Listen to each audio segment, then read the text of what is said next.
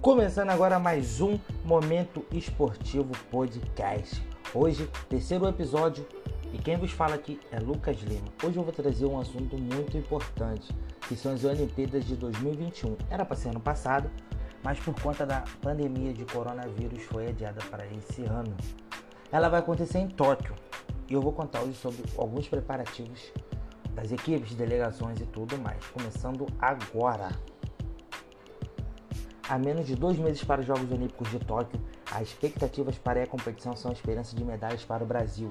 O Comitê Olímpico Brasileiro diz que existe a previsão de que 270 atletas irão competir representando o país nas Olimpíadas desse ano.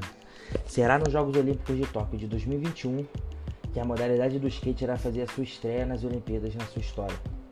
Estão previstas duas categorias: street, que ocorre em uma via reta, que imita uma rua com escadas, corrimãos, meio-fio, declives e parque, que ocorre em uma superfície de, com declives e curvas complicadas. Também está prevista a estreia do surf nos Jogos Olímpicos deste ano.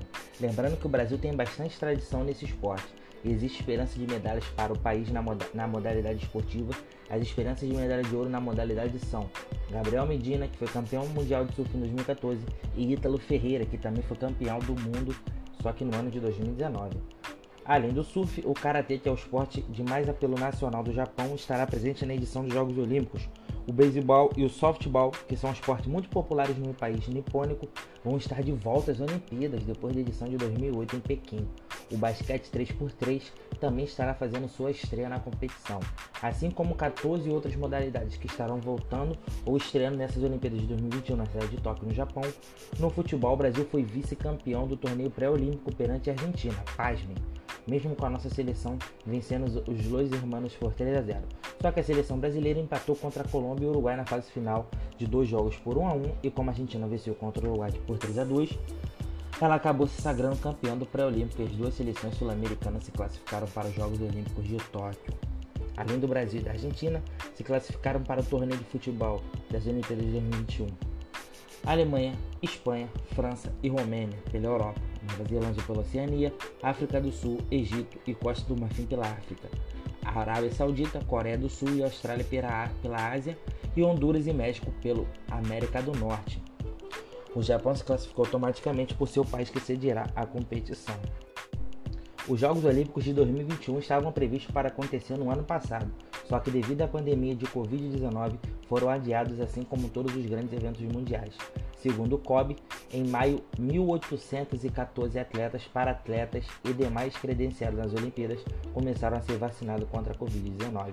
A aplicação da segunda dose nestas pessoas será durante o mês de junho, a tempo de estarem completamente imunizados antes do mesmo da viagem ao Japão.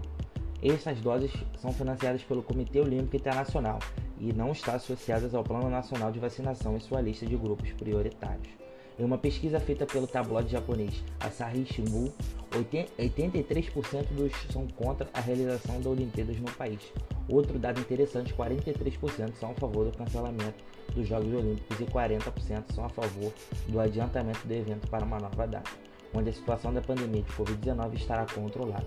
O maior desafio dos Jogos Olímpicos de 2021, além de superar a desconfiança do povo japonês, será de não alastrar a contaminação do coronavírus pelo mundo. Enquanto isso, a gente vai aguardando as cenas dos próximos capítulos das Olimpíadas de 2021 em Tóquio. Rapaziada, terminando aqui mais um podcast Momento Esportivo. Hoje a gente falou sobre a preparação do Brasil e algumas curiosidades sobre as Olimpíadas que vão acontecer em Tóquio no mês que vem.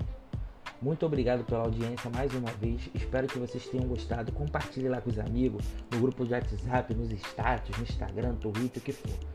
Espero que vocês continuem dando essa força e essa moral. Lucas Lima dá um abraço enorme em vocês. Bom dia. E é isso, rapaziada. Muito obrigado por tudo. Fui!